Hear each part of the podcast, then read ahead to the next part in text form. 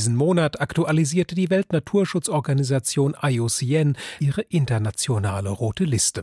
Sie ist eine der wichtigsten Informationsquellen über den Zustand der biologischen Vielfalt. Auf der roten Liste stehen aktuell 129.000 Arten, fast 36.000 als bedroht.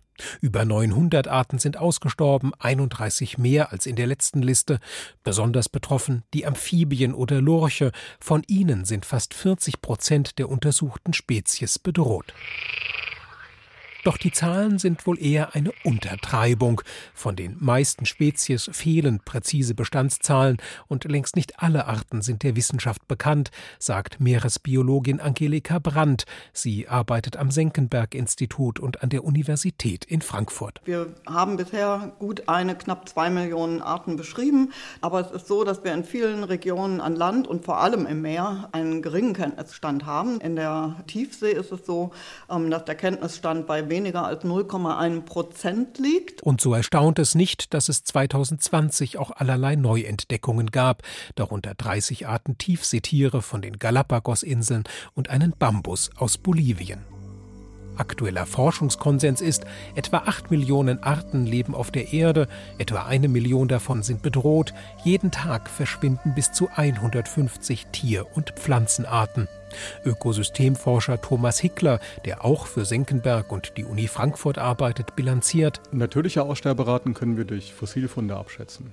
Und im Vergleich zu diesen sind die heutigen Aussterberaten ungefähr 100 Mal höher. Und deswegen spricht man eben auch zunehmend von einem sechsten Massensterben in der Erdgeschichte. Dem größten seit dem Aussterben der großen Dinosaurier vor etwa 66 Millionen Jahren. Zu den Verlierern des Jahres 2020 zählen etwa Eichen- und Süßwasserdelfine und vor allem Haie und Rochen. Haie und Rochen gelten mittlerweile als eine der am stärksten gefährdeten Tiergruppen der Welt. Etwa jede siebte Art von ihnen ist bedroht. Seit 2020 gilt der erste Hai, ein Grauhai aus dem südchinesischen Meer, infolge von Überfischung als ausgestorben, korrekter als ausgerottet. Ausrottung ist etwas Menschengemachtes. Also wenn Menschen tatsächlich bewusst oder unbewusst Tiere bejagt oder in ihrem Lebensraum so beeinträchtigt haben, dass sie auf endgültig ausgestorben sind. Sagt Kai Füldner, Chef des Naturkundemuseums in Kassel. Und dennoch gibt es auch Gewinner des Jahres, wie das größte Landtier Europas, den Wiesent. Ein Erfolg mit hessischen Wurzeln. 1921 war der Wiesent aus der Natur verschwunden.